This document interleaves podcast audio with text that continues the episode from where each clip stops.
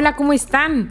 Espero que todos estén súper bien, disfrutando ya del calorcito de mayo, mayo de 2021, ya un poco más para allá que para acá de la pandemia, creo.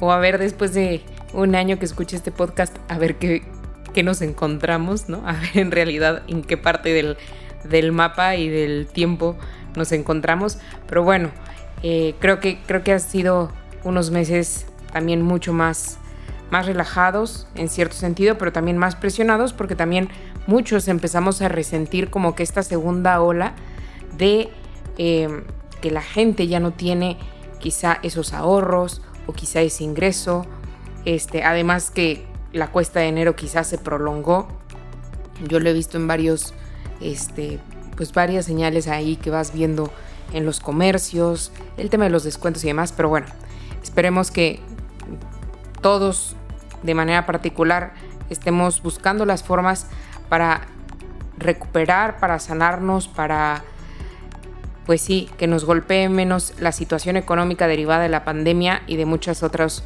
eh, circunstancias que cada quien en su país eh, puede estar experimentando. El día de hoy quiero platicar de un tema que ha estado muy constante en mis conversaciones, en mis redes, en mis conferencias, en los mensajes que me envían y es acerca del emprendimiento.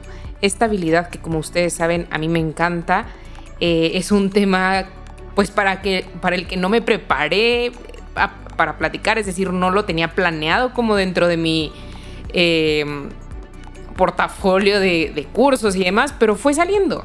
Y, claro que con la preparación que he logrado tener, el, los las becas, los cursos, las capacitaciones que he recibido, pues me encanta también compartirlo y también compartir los errores, ¿verdad? También compartir el no hagas esto, no se te ocurra, porque yo lo hice, me fue mal y creo que es la mejor manera de cobrarle la factura a los errores, enseñarles a otros para que no caigan en ellos.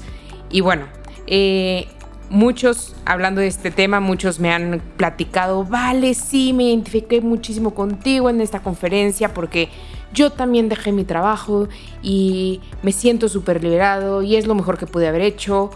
O eh, personas que todavía no dejan su trabajo, su empleo, su empleo, porque no es lo mismo trabajo que empleo, paréntesis.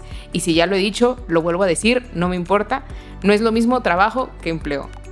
Y mucha gente dice, es que me quedé sin trabajo. No, no te quedaste sin trabajo, te quedaste sin empleo. El empleo es, perder el empleo